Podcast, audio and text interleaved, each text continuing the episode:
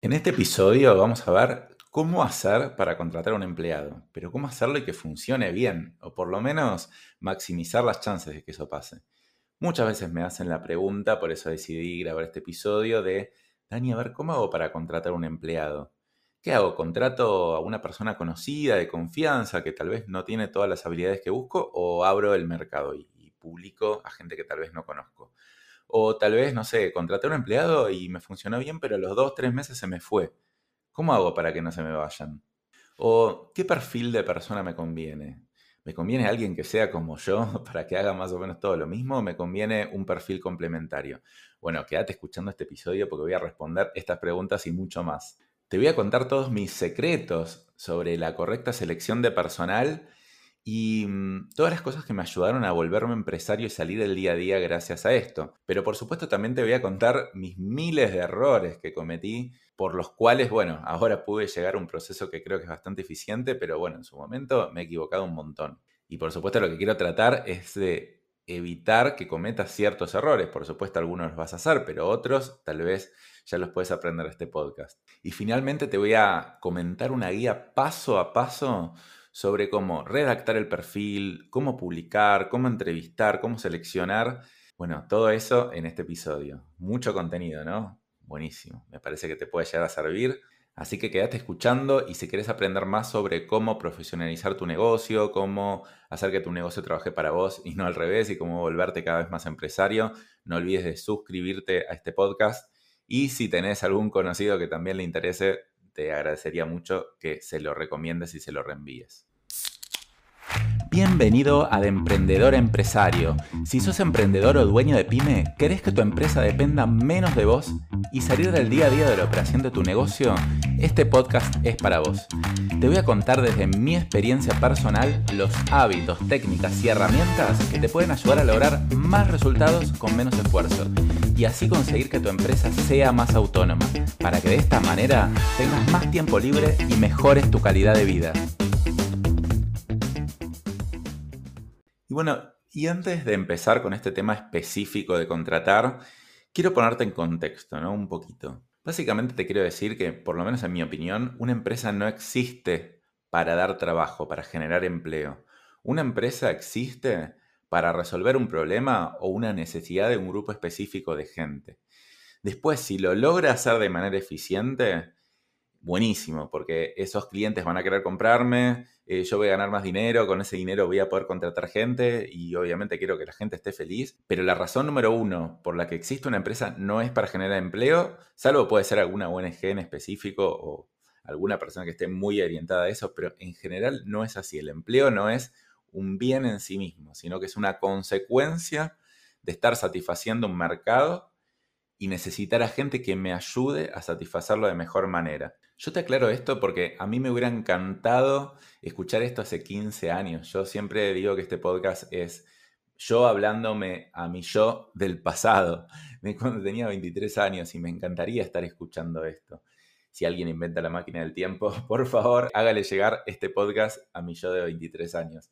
Porque yo antes lo que pensaba era lo siguiente. Yo cuando pensaba en mi negocio decía, yo quiero tener una empresa con 100 empleados con una hermosa oficina ubicada en una buena zona. E, eso como para mí era lo central. Obviamente que quería vender y que quería satisfacer necesidades, pero cuando yo me imaginaba que era una empresa era eso, ¿no? Era la estructura de alguna manera.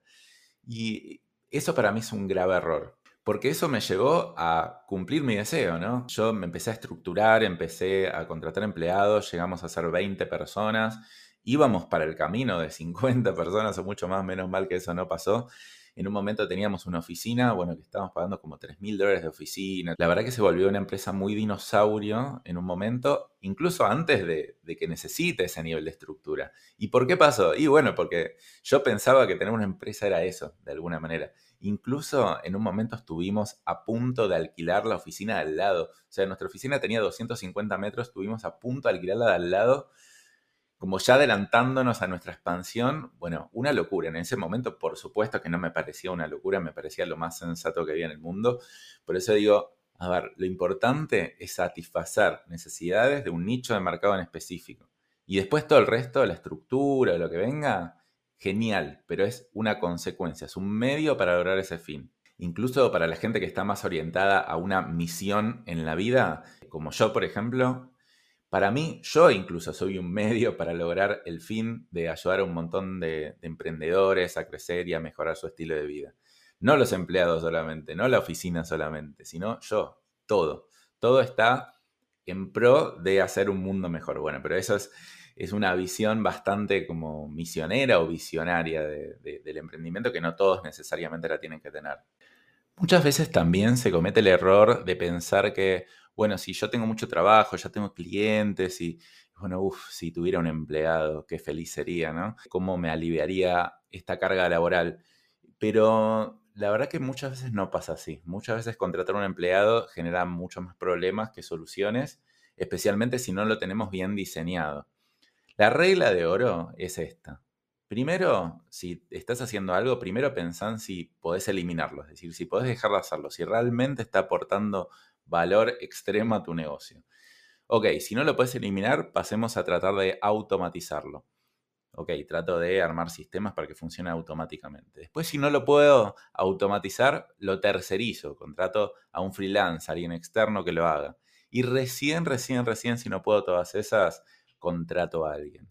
¿Por qué? Porque las anteriores son mucho más eficientes, mucho más baratas, mucho más ágiles que contratar. En cambio, nosotros solemos pensar que lo primero es que si tenemos una necesidad es contratar. Y bueno, y ahí nos empezamos a llenar de problemas. ¿Por qué? Por otro lado también, es ideal tener un proceso armado antes de contratar un empleado. Porque imagínate, el empleado no va a saber hacer todo lo que hago yo. Seguramente vos tenés un montón de experiencia en ciertas cosas, años de estar haciéndolo. Y un empleado va a tener que aprenderlo todo. Y bueno, siempre los temas personales también en general complica más de lo que beneficia si es que no lo tenés bien armado, por supuesto. Entonces lo primero es armar un proceso, ¿no? Antes de querer contratar a alguien y delegarlo. Y también intentar automatizarlo y tercerizarlo. Y para eso tengo episodios específicos. Uno es cómo tercerizar a bajo costo. Otro episodio se llama Automatiza tus tareas y fabrica tiempo. Y otro es cómo armar un proceso. Entonces, te diría que primero empieces por ahí o primero los escuches por lo menos y bueno, después veas si querés seguir avanzando en el tema de contratar un empleado. Pero no cometas el error de contratar por contratar, contratar por no estar solo o contratar por, bueno, quiero que más o menos haga todo lo que hago yo, no tengo ningún proceso, pero bueno, ahí es muy probable que te vaya mal contratando. Por supuesto, no sé, tal vez a vos te parece que para mí es obvio esto, pero no, o sea, yo los primeros 10 años de hacer negocios hice todo lo opuesto a esto. Cada vez que tenía una necesidad iba y contrataba. Y fíjate cómo contrataba. Mi segundo empleado de Go Digital fue Nico, que básicamente mi primera empleada, Carmen, me lo recomendó. Y vino a la entrevista, le dije, hola, ¿cómo estás? Bueno, mira, más o menos que hace diseño. Bueno, ¿querés empezar a trabajar? Y él me dijo, bueno, dale, no tengo trabajo, vamos, arrancamos. Así, sin, sin nada. O sea, y la verdad que por suerte resultó bastante bien, pero, eh, o sea, porque la verdad que Nico fue un genio, trabajó re bien. Pero bueno, fue la verdad que suerte, la verdad que no, no es una buena forma de contratar. Y bueno, por supuesto, si vos tenés armado un proceso y tenés todo el proceso de selección bien armado, no es a prueba de balas, pero va a minimizar mucho las chances de errores. Vas a poder educar a tu potencial empleado antes de que arranque o al principio, porque le vas a decir, mira, esto es así, esto no es así, vas a poder evaluarlo rápido. Tiene un montón de beneficios. Pero bueno, no quería que dejes de saber que yo todo esto lo aprendí a los golpes. Gracias a los errores, lo que trato de evitar es que vos pases por las mismas cosas que pasé yo porque te aseguro que problemas vas a tener en tu negocio. Atacar los problemas que sean relevantes, no tratas de reinventar la rueda. Entonces, fíjate cómo contratar a un empleado tiene que ver con todo, con procesos, con sistemas, con automatizar, con saber cómo monitorear, supervisar, liderar. Bueno, pero vos estaréis diciendo, uy, qué complicado, Dani. Bueno, no. O sea, te digo, ten en cuenta estas cosas. Obviamente vas a tener que pasar por algunos errores.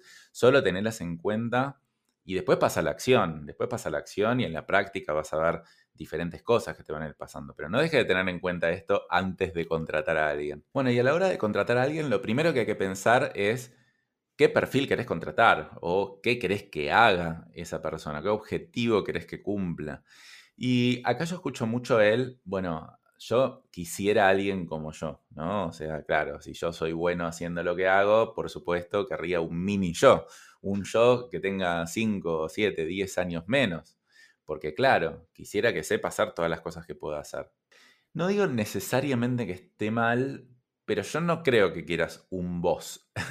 yo creo que querés ciertas características tuyas en esa persona que tienen más que ver con los valores y otras cosas que no. Por ejemplo, la mayoría de los emprendedores me dicen, soy muy despistado, muy desorganizado, la verdad que se me pasan las cosas. yo no creo que quieras que eso se replique, ¿no? Lo que sí creo que querés que se replique en el otro es el sentido de responsabilidad, del llegar a tiempo, de cumplir con las cosas, de hacerte cargo, de ser responsable, de atender bien a los clientes. Entonces, ¿por qué no nos centramos en esas cosas? No, no, digo que tienen que ser exactamente esas, pero como desagregate, trata de decir, a ver, ¿qué cosas quiero y qué cosas no quiero de mí? Bueno, tal vez quiero la responsabilidad, quiero la atención al cliente, bueno, es así. Pero, por otro lado, si sos un perfil desorganizado, un poquito indisciplinado, tal vez querés lo opuesto en ese sentido. Querés alguien que tal vez no vaya a ser tan creativo como vos, porque si no, bueno, tal vez va a tener ya su propio negocio, ¿no? Sino que tal vez sea un poco más metódico, tal vez no pueda analizar tantas variables a la vez como puedes hacerlo vos, pero sí como que es muy, que es más estructurado, que, que sigue guías, sigue pautas, escucha, te hace caso, entonces es como que ese podría ser un buen mix. Hay un rol que se llama el integrador, que la verdad que no es muy conocido y mm, yo solamente encontré bibliografía en inglés sobre esto, el rol del visionario y del integrador. Y en general, para un primer empleado, yo creo que vos tenés que ser el visionario, el que guíe con el ejemplo, pero el otro tiene que ser el integrador, que es el que baje a tierra las cosas y el que ejecute mejor. Pero bueno, obviamente vos elegís acá como querés y como te parezca. Después otra distinción que hago es el primer empleado y todos los siguientes, ¿no? Porque yo en general lo que hablo en, este podcast, en los demás episodios, es, bueno, focalizate y, que una persona haga una cosa muy específica y eso en general es el enfoque correcto, pero puede haber una excepción para el primer empleado, ¿no? Donde yo digo, espera, tengo tantas cosas que hacer que básicamente lo que busco es una mano derecha. Tiene pros y contras esto, porque claramente encontrar un perfil tan generalista y con tantas habilidades es difícil, pero por otro lado entiendo, tenés que sacarte un montón de carga de encima. Entonces, de alguna manera buscar una mano derecha, no que haga todo lo que vos haces, pero que sepa hacer como varias cosas, que tenga múltiples habilidades, yo creo que tiene bastante sentido. Ahora, para los siguientes empleados, para el segundo, el tercero, y cuanto más escales, más se aplica este concepto de especialistas. Es decir, bueno, este que sea bueno en atender al cliente, pero tal vez es desorganizado, pero quiero que sea el mejor para atender al cliente. Entonces, cuando vas por el empleado número 10, no elijas una mano derecha, porque todas manos derechas no te van a servir. Tal vez una mano derecha te sirve, dos como mucho, pero después buscas gente que se especialice y hasta sea mucho mejor que vos en algo, ¿no? Porque seguro, si vos buscas especialistas, vas a encontrar gente que es mejor que vos. Si vos buscas generalistas, difícilmente encuentres gente mejor que vos. Seguramente esa gente ya tiene su negocio o está contratada muy bien paga por otro. El primer empleado también es lógico buscarlo en el círculo cercano, alguien de confianza. Yo la verdad que armé algún procesito en mi empresa, pero todavía la verdad que no tengo claro bien qué es lo que quiero, no tengo un buen control de mercadería, así que tengo que tener bastante confianza. Tiene sentido con pinzas, ¿no? Porque tiene sus pros y sus contras. Es decir, tratar de buscar a alguien en el círculo cercano, gente que me recomiende, perfecto, pero asegurémonos que más o menos tiene las habilidades, porque si no, ¿qué pasa? Si te toca una mala mano derecha, que, que no sabe hacer muy bien las cosas, que establece, va a hacer varias cosas, pero no muy bien, eso también te puede generar un limitante al crecimiento de tu negocio. Entonces es, sí, empezá buscando por tu círculo cercano, empezá buscando también gente que sea de tu círculo cercano y te recomienda otra gente. Muchas veces se habla de que un clase A te recomienda un clase A. Si vos tenés un amigo, un conocido, que es excelente, que lo admirás, que trabaja súper bien, pedile a ese una recomendación, porque ese lo más probable es que te recomiende a una persona que también sea clase A. No es garantizado, pero bueno, es más probable. Entonces, para ya segundos, terceros o cuartos o quintos empleados, o cuanto más escales, te va a convenir abrir la búsqueda un poco más. porque se te va a acabar tu círculo cercano, porque tal vez tu círculo cercano no es el más idóneo, porque tal vez por LinkedIn o por otros canales podés encontrar muy buena gente especialista, que ya tal vez no necesitas tanto nivel de confianza porque no le tenés que dar la llave de tu negocio, sino que, bueno, va a tener que hacer una tarea específica. Pero bueno, también te digo, vos elegís, ¿no? Y, depende del tipo de negocio que vos quieras armar. Si vos realmente querés volverte empresario, es decir, que tu empresa termine trabajando para vos y vos no ser el centro de la operación, de última, dedicarte a innovar, poder irte de viaje que tu empresa siga funcionando bien, lo que más te conviene es tender a contratar especialistas, porque son más fáciles de reemplazar, más fáciles de monitorear, más fáciles de que, bueno, cumplan muy bien una tarea. Ahora, si vos lo que querés es estar ahí en el negocio, o sea, tener gente de confianza, pero vos estar ahí, y bueno, tal vez empezar a trabajar con gente de confianza, uno, dos, tres o cuatro, te va a costar salirte, te va a costar profesionalizarlo, pero bueno, por otro lado vas a trabajar más como una empresa de estilo familiar, aunque no sea tu familia, ¿no? Pero una empresa con estructura familiar. A mí particularmente me gustan más las empresas con estructura profesional, más parecido a cómo funciona un equipo de fútbol de primera, ¿no?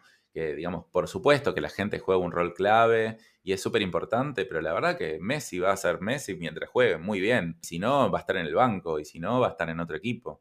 Entonces, todos nos comprometemos mientras estamos acá y somos los mejores y nos comprometemos al ser los mejores. Una empresa de estructura familiar se basa más un poquito como la mafia, no, no, lo digo en el más sentido, sino como que en la extrema confianza, que eso tiene sus beneficios, pero también tiene sus desventajas, que es que no te permite profesionalizar tan fácil y a un familiar no se lo echa. Digo, no, no importa que sea familiar o no, pero digo, a una familia como no se excluye un miembro porque no nos guste como es.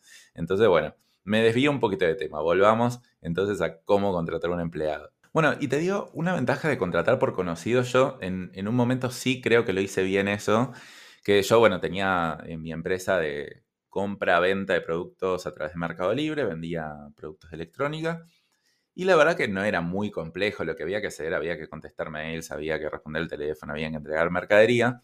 Y bueno, mi exnovia eh, tenía un hermano que en su momento creo que tenía, no sé, 20 años, 19, no me acuerdo.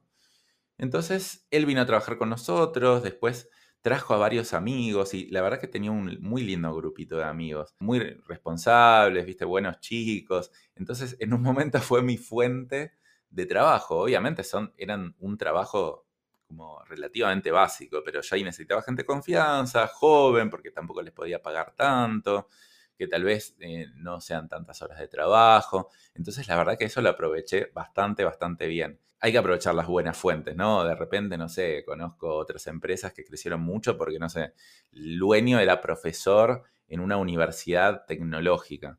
Entonces de repente vio que los perfiles de esa universidad eran muy buenos en general, entonces reclutaban un montón de alumnos egresados de esa universidad y bueno, era una fuente, pero la verdad que son descubrimientos como minas de oro, que si la descubrís está buenísimo, si no, en general yo lo que elijo ahora es profesionalizar mi proceso de búsqueda. Yo ahora me manejo diferente, bastante diferente. De hecho, por ejemplo, con mi marca personal, que es esto, que es el podcast, que es mi Instagram, con todo lo que estoy haciendo, Básicamente lo hago diferente. Empiezo haciendo todo yo y después em, empiezo a dividir lo que hago en pequeñas tareas, que eso también lo explico en el episodio de tercerizar.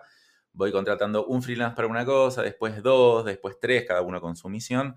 Y tal vez cuando tengo cuatro, cinco, seis, eh, ya contrato un generalista, alguien que me ayuda a supervisarlos. No al revés, como yo te dije en el ejemplo anterior, que primero contrato una mano derecha y después voy contratando a los especialistas. Yo hoy elijo hacerlo al revés primero los especialistas, cuando tengo claro qué es lo que quiero lograr, porque todavía no lo tengo 100% claro, ahí contrato como un supervisor o un manager, que espero que sea un poquito más generalista. Bueno, ahora sí, te voy a pasar a contar el paso a paso literal para contratar un empleado, que es el proceso que usamos en mis empresas.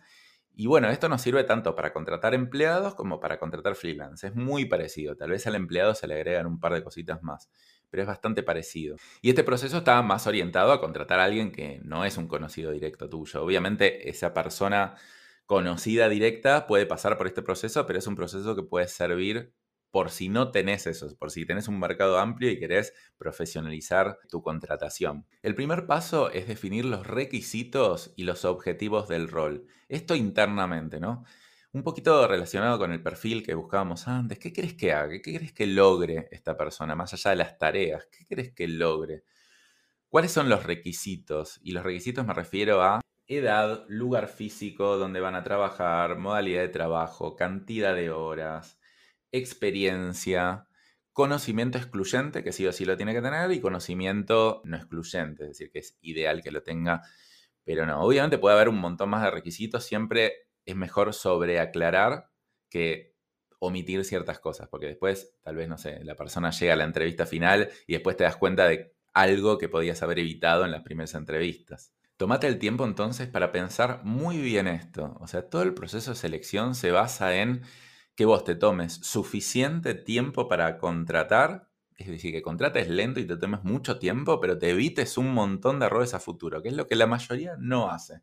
Después otra cosa que tenés que definir es la propuesta económica, que va a ser un fijo, fijo más variable, cómo te vas a manejar, cuáles son los objetivos, cuál es la descripción del puesto, cuáles son las tareas que esa persona va a tener que hacer. Todo esto lo tenés que armar para después pasar a, bueno, cuando hagas el tema de la publicación y la promoción, Después lo vamos a ordenar un poquito. Pero la siguiente etapa es planificar tu embudo de contratación. Contratar es similar a vender. Uno tiene que tener tanta cantidad de prospectos para después generar tantas ventas. Y es similar a casi cualquier otra cosa en la vida, conseguir trabajo, conseguir pareja. Yo en un momento tenía el lema, la vida es un embudo. Yo como que casi todo en la vida lo considero como un embudo. No sé si de repente eh, quiero rodearme de gente muy potente, que esté muy alineada con, con, mi visión de la vida y todo, bueno, yo voy a tener que conocer 10 personas, cada 10 personas, uno tal vez va a ser así. Y, es como que, bueno, no lo hago tan metódicamente, pero más o menos conceptualmente sí. Entonces, básicamente, planificar un embudo de contratación es pensar en todas las etapas del proceso de contratación y más o menos qué cantidad de gente necesito que llegue a cada etapa para después quedarme con la mejor persona del mundo. Bueno, no sé, por lo menos la mejor que puedas encontrar. Te voy a contar esto de cómo planificar el embudo con un ejemplo práctico y real en una de mis empresas, Clienti, que es un software para automatizar procesos de venta. Empezamos a tercerizar la parte de ventas, los vendedores, ¿no? O sea, nosotros al vendedor le hacemos llegar el prospecto y el vendedor simplemente lo que tiene que hacer es tener la reunión para explicarle cómo funciona el software. Entonces buscamos ese perfil.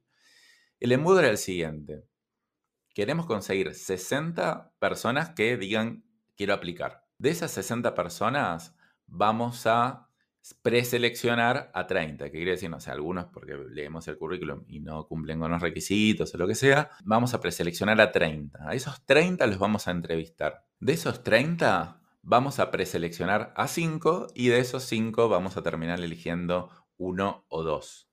Obviamente no es que se va a cumplir a rajatabla esto que yo estoy diciendo, pero esta es mi planificación y es lo que intento conseguir. Bueno, y este proceso te puede parecer un poco exagerado. ¿Cómo, Dani? Tengo que entrevistar a 30 personas para contratar a uno. Es un trabajo... ¿De dónde saco el tiempo para entrevistar a 30 personas? ¿Puedes explicarme un poco, Dani? Sí, te lo voy a explicar y te voy a explicar por qué esta es de las claves, de las claves, de las claves de la vida de tu negocio. Y que si entendés esto, y lo aplicás a diferentes cosas, a cómo seleccionar empleados, freelance, proveedores, socios, todo, te vas a dar cuenta que es la clave de las claves. Te paso a explicar. Tus competidores, por supuesto que no hacen esto, ¿no? La mayoría de los dueños de negocios eh, lo que hacen es, no sé, entrevistan una, dos, tres personas. Eh, bueno, más o menos este me gustó un poquito más, lo contratan, a veces le va bien, a veces le va mal. Pero bueno, es como más impredecible. Cuando uno entrevista a 30, o 20, o sea, el número que sea, pero grande, es como que de alguna manera te garantizás de que la persona que elegiste va a ser excelente, va a ser muy buena, ¿no? No va a ser garantía, pero va a ser muchísimo más probable.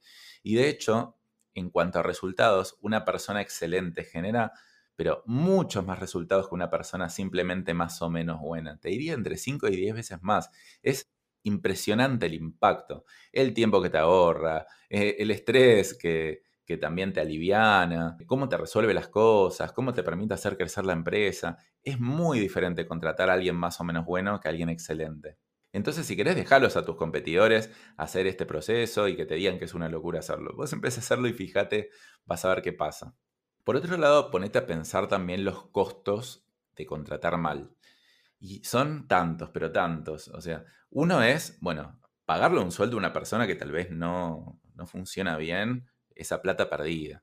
Después, el tiempo que le tenés que dedicar vos a capacitarlo, a resolver problemas, porque muchas veces cuando uno contrata a alguien te genera más problemas que soluciones, entonces vos tenés que dedicarte a eso.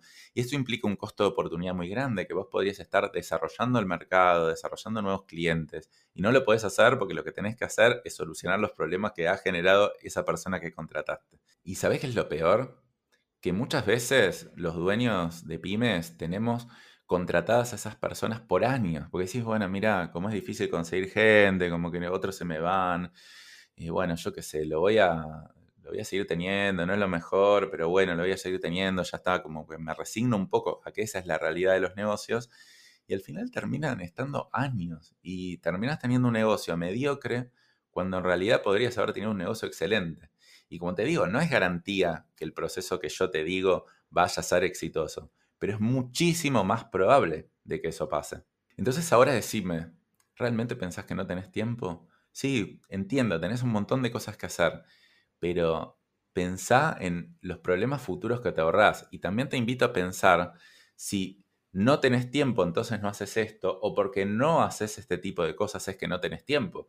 Porque esta forma de pensar, de ser preventivo, de anticiparse a las cosas, de hacer robustas las cosas de entrada, son las que al final te van a ahorrar mucho tiempo futuro. ¿No será que ahora estás haciendo un montón de cosas por no haber aplicado esta filosofía antes? Sí, entiendo. Tal vez al principio vas a tener que trabajar un poco más. Al principio tal vez te vas a tener que quedar más horas para hacer esas entrevistas. Pero yo te puedo asegurar que si esta filosofía la seguís aplicando a tu negocio, te va a ir sistemáticamente mejor y tus competidores no van a entender cómo puede ser que estés haciendo tanto y logrando tanto con tan poco esfuerzo, entre comillas. Y vos le vas a explicar esto que yo te estoy explicando, pero ellos no te van a creer. Porque hasta que no lo probás, no lo vas a creer. Ahora, ponele que me decís, bueno, espera, este es un proceso bastante profesional que armamos nosotros, está bien, no te digo que entrevistas a 30, pero entendés el concepto, ¿no? O sea, no entrevistes a uno o dos, armate como un procesito, entrevistá a 10 personas, a 15 personas, lo más que puedas. Después anda robusteciéndolo cada vez más. Pero por lo menos no te quedes en entrevistar a uno o dos y elegir lo mejorcito de eso. Bueno, ahora vamos a pasar a la tercera etapa, que es publicar y promocionar esta búsqueda. Es donde nosotros, bueno, la vamos a publicar en distintos portales o, bueno, en distintos lugares para exponerla y una cosa súper importante acá es que esta búsqueda sea atractiva para los candidatos y no solo atractiva para cualquier candidato, sino para los mejores. Porque tal vez uno dice, bueno, no, como hay tanta necesidad de trabajo, entonces la gente debería querer trabajar. No, los mejores en general tienen bastante trabajo. ¿eh? Tal vez están en un trabajo y quieren pasarse uno mejor, o están temporalmente sin trabajo, pero no van a elegir cualquier cosa. Entonces, ponete a pensar un poco, ¿por qué vos sos la mejor opción para ellos? ¿Qué tenés para ofrecer? ¿Cuáles son tus ventajas competitivas? Porque vos, así como tenés una propuesta de valor para tus clientes, también tenés que tener una propuesta de valor para tus empleados. Si no, adivinar lo que va a pasar. Van a venir los peorcitos, los que no tengan otra opción, los que más o menos no sepan todavía bien lo que hacer o lo que quieren. Sí, de esos vas a conseguir siempre un montón. Pero bueno, después te puede llegar a pasar esas cosas que decís, bueno, al final se terminó yendo, al final no le gustó. Pensar realmente en cuáles son tus ventajas, tus diferenciales para ese potencial empleado. Y si no los tenés, te diría que te pongas a trabajarlo un poco porque tal vez por eso no puedes atraer a buena gente. Ahora, yendo a la práctica, empecemos por como la estructura de la publicación. ¿no? Primero está el título, después está la descripción. El título es lo que va a hacer que la gente lea de la descripción. Esto es muy parecido a cuando uno redacta un mailing masivo y quiere que, la mayoría de mis clientes lo lea. ¿Qué tengo que tener? Un buen asunto, ¿no? Porque por más lindo y bueno que sea el mail, si no tengo un buen asunto, a nadie le va a interesar abrirlo. Entonces, ¿cómo hago un título atractivo para que la persona pase a la descripción después a leerlo? En nuestro caso usamos el título Vendedor para software de automatización comercial. No sé si es lo mejor del mundo, lo más atractivo, pero por lo menos lo pensamos de esa manera para que suene atractivo y alguien diga, uy, ok, me interesa las ventas, me interesa el software porque es el futuro. Bueno, entonces voy a pasar a leer lo siguiente. Lo mismo pasa en la descripción. Básicamente, cada cosa que pones tiene que ser como un gancho para que pasen a leer lo siguiente. Entonces la primera parte es súper importante. Nosotros lo que usamos es, estamos en búsqueda de un vendedor 100% remoto. Somos un software de automatización comercial con clientes en Latinoamérica y España. Estamos en plena expansión y buscamos vendedores para sumar a nuestro equipo. Te lo leí así literal como lo publicamos. Yo creo que suena bastante atractivo, es verdad, o sea, no estamos mintiendo en nada, somos una empresa tecnológica que está creciendo, que se está expandiendo a distintos lugares de Latinoamérica. Bueno, eso yo creo que es bastante atractivo. Y la verdad que, bueno, al final terminó funcionando bastante bien. Y vos dirás, bueno, Dani, sí, pero vos tenés una empresa re cool, ¿no? O sea, eh, y yo no tengo una empresa así. Más o menos, mira, lo que hacemos nosotros más o menos, en general los que se dedican a e-commerce, nosotros estamos como en lo peorcito de lo digital, lo menos atractivo dentro de todo. Todo lo que es e-commerce o todo lo que es negocio tradicional, de hecho es una cervecería artesanal, hay un montón de cosas más atractivas que lo nuestro. Entonces seguramente tenés algo atractivo en lo tuyo. Ahora, si no lo tenés, también te puedes preguntar por qué no te llegan los mejores candidatos. Pero bueno, usá lo que tenés y tratá de resaltarlo mejor, por supuesto, sin mentir. Y en general, acá no va por los beneficios que tenés para ofrecer. A mí no me gusta mucho la gente que busca los beneficios. Por ejemplo, uno podría poner, bueno, ofrezco una buena prepaga, cafecito, fruta, dos meses de vacaciones y todo eso. A mí no me gusta, no me gusta porque son gente en búsqueda de beneficios. A mí me gusta la gente en búsqueda de autocrecimiento y conocimiento y que no es que me venga a aportar valor a mí y listo, sino que venga acá y quiera aprender. No quiere decir que después no le dé beneficios, lo que quiere decir es que no quiero atraerlo por beneficios. De hecho, en el pasado nosotros ofrecíamos bastantes buenos beneficios en un momento, pero no lo publicábamos, porque yo no quiero que me venga gente de eso. Después cuando la contratamos decías, mira, tenés esto y esto y esto, y la oficinita y frutita y cafecito rico y no sé, día de campo y un montón de cosas. Pero porque quiero premiar a la persona que es aspiracional, no quiero atraer a ese tipo de personas. Entonces yo a la gente que quiero atraer es a la gente, como te conté antes, que realmente quiere prosperar, quiere crecer, quiere aprender. Y tal vez en algún momento se va a ir. Y sí, seguramente este en algún momento se va a ir. Porque la gente que no se va, a veces pueden ser un poquito los más mediocres, depende de la empresa que tengas, ¿no? Si tenés una empresa que va creciendo todo el tiempo, no necesariamente, pero si tenés una empresa, es una pizzería, y esperás que, que, alguien se quede 20 años con vos, y bueno, no sé quién se va a quedar con vos 20 años si no creciste mucho lo más probable es que cuando contrates estos buenos perfiles se queden un tiempo y después se vayan. Y está perfecto, porque te van a dar lo mejor en ese tiempo. Bueno, y acá en la parte de abajo obviamente pones todos los requisitos. Se necesita esto y esto y esto, y damos esto y esto y esto, y más o menos la compensación es tanto, que a veces se pone, a veces no. Y después pasas a la parte de publicación. Entonces, ¿pero dónde lo publico? ¿Dónde lo promociono esto? ¿Cómo hago que más gente lo vea? Y es muy parecido a la venta esto también. Yo tengo que hacer que gente lo vea, porque si nadie lo ve, ¿quién me va a venir a una entrevista? Y acá, bueno, yo creo que va a depender un poco del perfil de persona que busques. Hay eh, sitios o lugares para publicar según el rubro. No sé, sé que para, personas de sistemas hay unos sitios especiales. Después, no sé, si uno quiere una persona más, tal vez no tan profesional, no sé, un maestro pixero, un mozo, debe haber otros lugares que no conozco. Tendrás que investigar y básicamente mi estrategia es publicar en la mayor cantidad de lugares posibles y después ver cuáles funcionan mejor. Yo te voy a hablar ahora un poco de los lugares que usamos nosotros para búsquedas en general que son profesionales, ¿no? No quiere decir que sea gente que tiene una carrera que es recibida, pero son trabajos más digitales, más de diseño, de programación, comerciales, como más intelectuales, te diría. Y te voy a nombrar algunos que usamos nosotros. Por ejemplo, LinkedIn, grupos de Facebook, Coder House, Zona Jobs. Coder House, por ejemplo, es una escuela que enseña a la gente marketing digital y diseño. Entonces sabemos que la gente que sale de ahí eh, tiende a ser más o menos buena. Entonces posteamos en su muro para que la gente pueda llegar a aplicar. Eh, la verdad que lo hacemos en un montón de lugares y como nosotros también sumamos mayormente freelance, publicamos también en sitios de freelance, que son Freelancer, Workana, Fiverr, hay un montón de lugares. Yo te recomiendo que al principio hagas un copy-paste, copiar, pegar y publiques en la mayor cantidad de lugares posibles. Grupos de Facebook es algo muy interesante porque, por ejemplo, nosotros lo usamos en un momento que queríamos contratar diseñadores, entonces nos uníamos a grupos que eran, no sé, diseñadores de la UBA, que es una universidad acá Argentina, o, o comunicación de la UBA, distintos lugares así, y publicábamos y la verdad que conseguíamos bastantes. Pero el que a nosotros particularmente más nos está funcionando es LinkedIn para perfiles profesionales y para vendedores, pero por lejos. ¿eh? O sea, en todos los otros, no sé, no nos llegó ningún candidato, uno solo, y en LinkedIn nos llegaron como 50 candidatos, bastante buenos todos. Así que la verdad que si bien seguimos publicando en distintos lugares, por las dudas, la verdad que prácticamente todo lo que conseguimos es a través de LinkedIn, por lo menos para vendedores.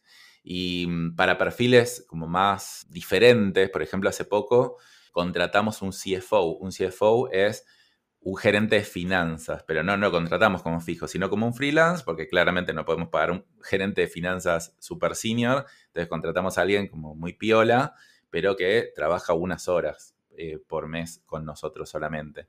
Entonces ahí, bueno, nos movimos por diferentes canales, preguntamos a conocidos y bueno, y armamos un embudo bastante parecido a este. Entonces, bueno, te voy a seguir contando con el caso de LinkedIn. Nosotros publicamos, terminaron llegando 50 candidatos en vez de 60, pero relativamente bien. Y LinkedIn está bastante bueno porque te los deja todos ordenados.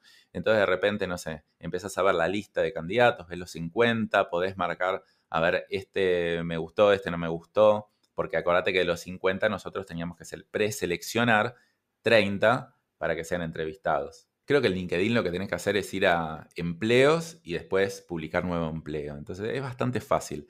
LinkedIn tiene dos formas, una es paga y otra es gratuita. Nosotros en general con la gratuita conseguimos, de hecho para esta búsqueda de vendedores no hizo falta que paguemos nada, pero tal vez si, no sé, es difícil conseguir el perfil que estás buscando y todo, podés pagarlo a LinkedIn, tampoco es tan caro. Y bueno, y te empiezan a llegar obviamente mucho más volumen de candidatos. Al final, bueno, nosotros buscábamos entrevistar a 30, pero logramos preseleccionar 25 porque la verdad que los otros candidatos tal vez no aplicaban tanto. Y ahora te voy a leer el mensaje que le mandábamos, porque claro, ahora tenemos que coordinar las entrevistas con 25 personas y lo que tenemos que tratar es un ida y vuelta eterno, porque ahí sí que vamos a perder mucho tiempo. Entonces, mira el mensaje que le mandábamos, te lo voy a leer literal. Hola, ¿cómo estás? Gracias por responder la publicación. ¿Te gustaría que coordinemos una llamada y te cuento más en detalle del puesto? Te recuerdo que este puesto es 100% remoto y en modalidad freelance. Y la modalidad de compensación es un fijo por reunión más una comisión por venta conseguida. Puedes elegir un día y horario para la entrevista fácilmente en el siguiente link. Y le pegamos un link a una aplicación que se llama Calendly. Pero bueno, te voy a detallar un poco lo que hicimos acá, ¿no? Primero, validamos un poco, bueno, te vuelvo a contar, porque viste, la gente se olvida de lo que leyó y es normal que eso pase. Entonces, un trabajo 100% remoto, para venta, la compensación es así, como que le voy poniendo un par de filtros para que no me agende gente que al final diga, ah, yo no sabía esto.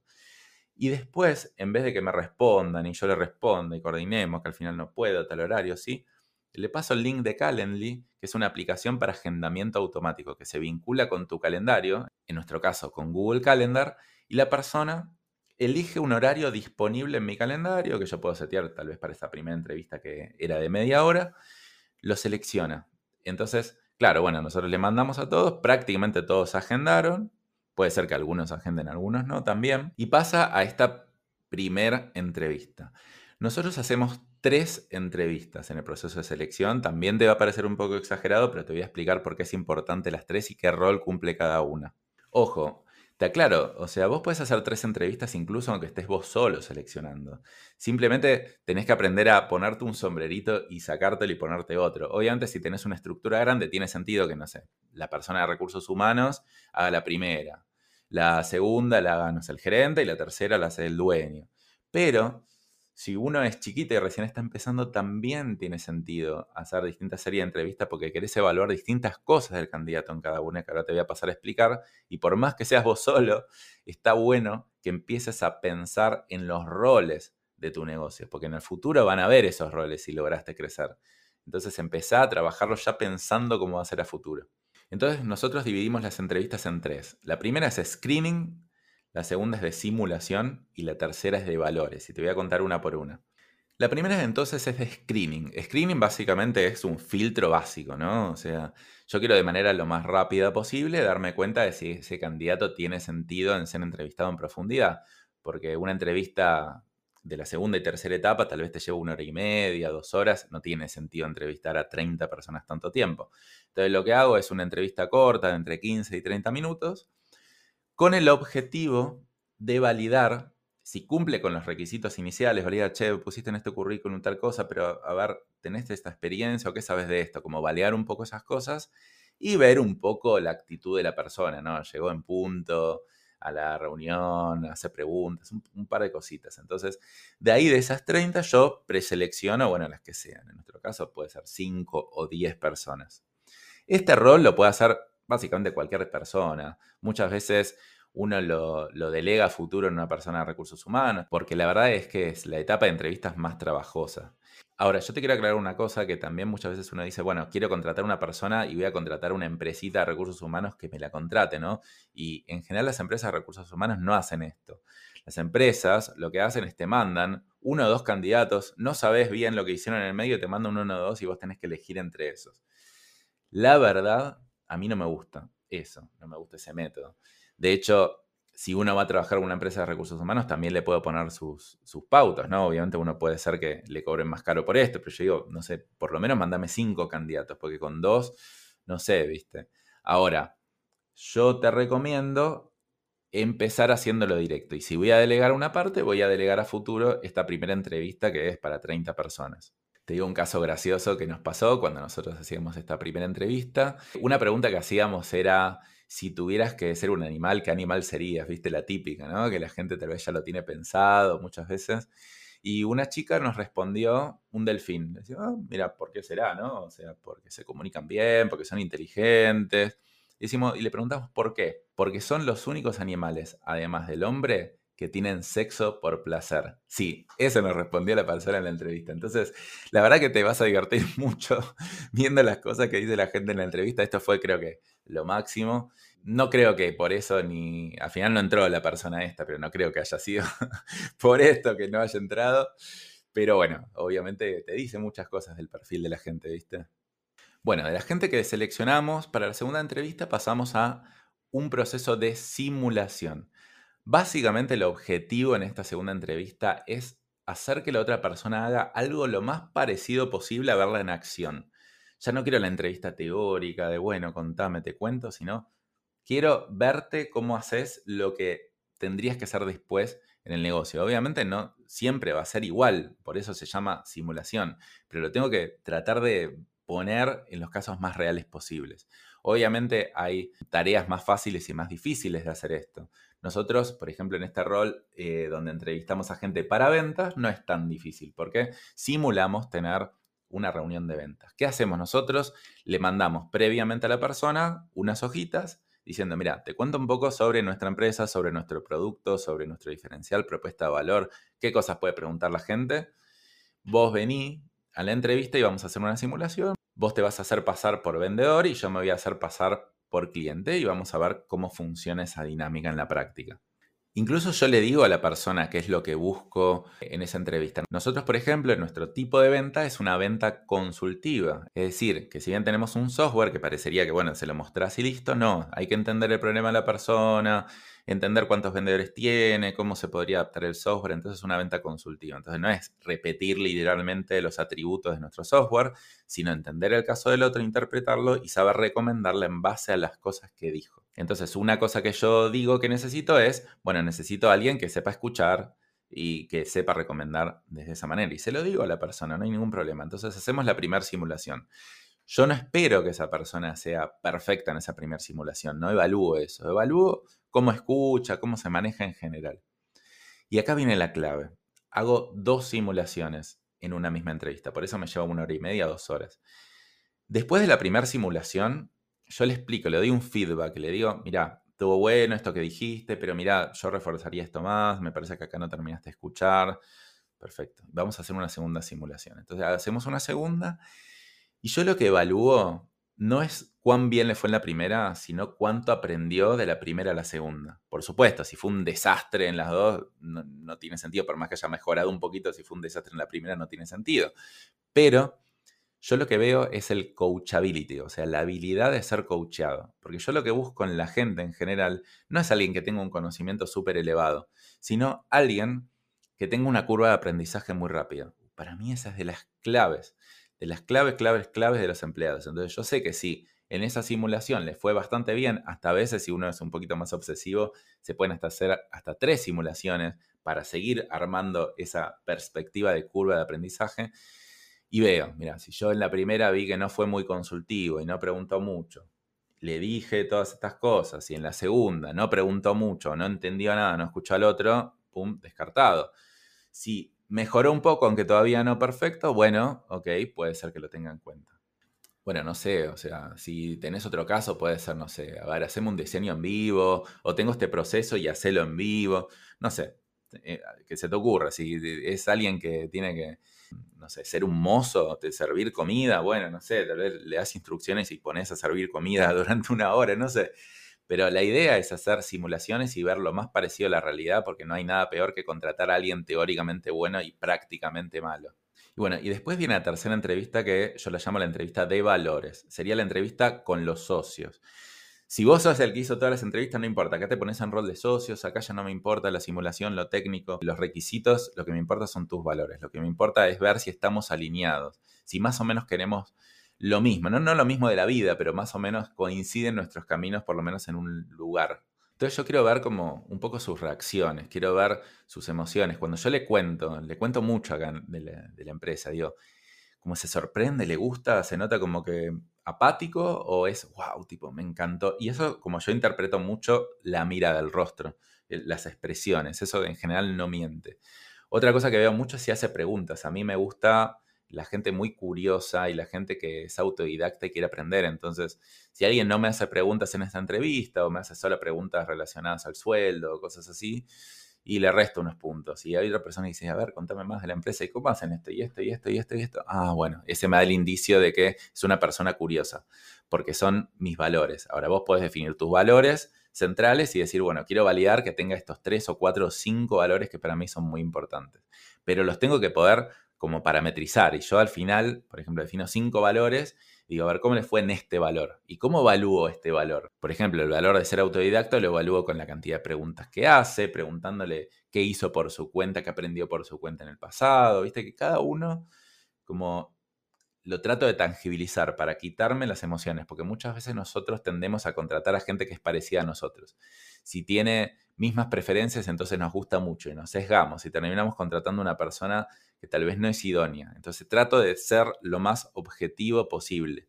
Lo ideal es que pasen esta entrevista a tres personas, o sea, que aprueben todas las otras y esta tres personas. Es lo ideal. Si no llegas a tres no hay ningún problema. Pero si pasan tres, lo bueno es que yo voy a poder elegir de los tres mejores y si alguno no me funcionó, lo elegí pero no me funcionó en el futuro, bueno, también tengo otros dos candidatos pendientes. Un error que yo cometía antes en este tipo de entrevistas es que buscaba demasiada afinidad con mi persona. Está bien buscar afinidad, pero por ejemplo, no sé, yo decía, y es re importante que le guste los Simpsons, el humor de los Simpsons. Entonces, una pregunta que hacía es, yo decía, a ver, si yo te digo plan dental, ¿vos qué me respondés? Y bueno, el que conoce los Simpsons sabe que tiene que responder, Lisa necesita frenos. Pero bueno, hay gente que, que no lo respondía, igual nunca descarté a nadie por eso. De hecho, mi diseñadora actual, la que trabaja conmigo con los diseños en las redes, eh, no sabía de los Simpsons, cosa que siempre se lo, se lo digo en la cara. Digo, no puede ser que vos hayas trabajado conmigo sin que te guste los Simpsons, pero fíjate que son tal vez algunos sesgos. Bueno, y el último paso, que este ya no es más un proceso de entrevistas, pero es súper importante si uno va a contratar a un empleado, que acá, si uno contrata a un freelance, por supuesto se puede evitar. Y si uno contrata al freelance, no tiene que hacer necesariamente este proceso tan robusto. Puede hacer dos entrevistas en vez de tres. Puede no haber tantas cosas orientadas a valores, porque el freelance es, bueno, mientras trabajes bien, más o menos está bien. Un poquito tiene que estar orientado a valores, pero no tanto como un empleado. Pero la última es el psicotécnico. Básicamente es un test psicológico, porque claro, yo quién soy en la entrevista para poder detectar cosas de fondo que le pasan al otro. Obviamente todos tenemos nuestros temas psicológicos pero son tantos que no van a permitir a la persona cumplir el rol o no. Porque obviamente el psicotécnico va orientado al rol que yo quiero que cumpla. Tal vez una persona, no sé, le pasa algo, pero en el rol no le va a afectar en nada, no hay ningún problema. El tema sí sí le va a afectar. Entonces es un filtro que la verdad que a nosotros nos salvó un montón de veces. Vale la pena, vale la pena pagar un buen psicotécnico, vale la pena gastar en eso, invertir en eso. Porque bueno, si llegaste a tener tres candidatos, tal vez decís, che, yo quiero a este, le haces el psicotécnico a este, si dio bien, genial, y si dio mal, pasas al segundo y no tenés que empezar todo tu proceso de búsqueda de nuevo. Bueno, uff, ¿viste qué largo que se hizo esto? Qué largo es un proceso de entrevistas, ¿verdad? Te recuerdo lo mismo, acordate. La frase es contratar despacio y despedí rápido. Y es muy importante que te detengas en esto a hacer un proceso robusto para que elijas a la mejor persona, porque si no vas a estar ganando tiempo en el corto plazo y sacrificando un montón de tiempo de largo plazo. Bueno, pero tal vez vos decís, bueno, buenísimo, está bien, lo hago y una vez que lo paso ya está, todo feliz, viene la persona y trabaja 10 puntos. No, no termina y lo lamento, pero sigue. Esto no lo voy a decir en este episodio, voy a grabar otro episodio al respecto, pero es, lo selecciono, lo tengo que capacitar, lo tengo que evaluar, tengo que armar metodologías de control. Sí, sigue siendo un trabajo, pero yo te puedo asegurar que es mucho trabajo para el primero, para el segundo, pero cada vez va siendo menos, porque cada vez vas armando sistemas sobre esto y vas diciendo, mira, yo ya tengo un sistema de selección, yo ya tengo un sistema de mm, onboarding o de puesta en marcha de la persona, de evaluación a ver si es buena o no lo es. Entonces, después, cuando vos tenés sistemas y vas creciendo, eso es delegable, eso es automatizable también en ciertas partes. Entonces le puedes decir, mira, este es el sistema, yo quiero que lo repliques. Y eso te permite salirte de la operación, salirte a temas más estratégicos, más importantes. Tal vez vos como dueño en un futuro te quedes solo en esta última entrevista, que es lo que termino haciendo yo cuando contratamos a un empleado. Me quedo en la entrevista de valores y esas las hago siempre. Porque en un momento una persona me había dicho, una persona que creció mucho su empresa, me dijo, en un momento me salí de eso, pero después volví a meterme. Yo entrevisto absolutamente todas las personas que van a entrar en la empresa. Pero no hace este proceso. Tiene una empresa como de 200 personas participa en el último, en el de valores, y es el filtro para que entre o no entre. Bueno, y para cerrar, es súper, súper clave contratar a la gente correcta. Obviamente este proceso no es una garantía de éxito, de hecho Google tiene el 85% de efectividad con un proceso que es muchísimo más robusto que este, pero te da una gran ventaja competitiva. En vez de tener un 20% de efectividad, un 30% vas a tener un 85%, no sabes la diferencia que es eso. Todo esto te va a permitir profesionalizarte, salir del día a día, tener más tiempo libre, dedicar más tiempo a tu familia y cumplir con tu visión, con lo que querés lograr en la vida. Fíjate si no vale la pena un esfuercito por ser metódico, por ser disciplinado y programar este proceso, cumplirlo una y otra vez y yo te puedo asegurar que vas a tener muy buenos resultados. Bueno, y si todavía no lo hiciste, no te olvides de suscribirte porque todas las semanas lanzo nuevos episodios sobre cómo profesionalizar tu negocio y si conoces a alguien que esté buscando contratar un empleado, que seguramente hay un montón de gente, no dejes de compartir este episodio. Así que bueno, espero que te haya gustado. Creo que fue el episodio más largo hasta ahora. Y bueno, nos vemos la próxima semana. Hasta luego.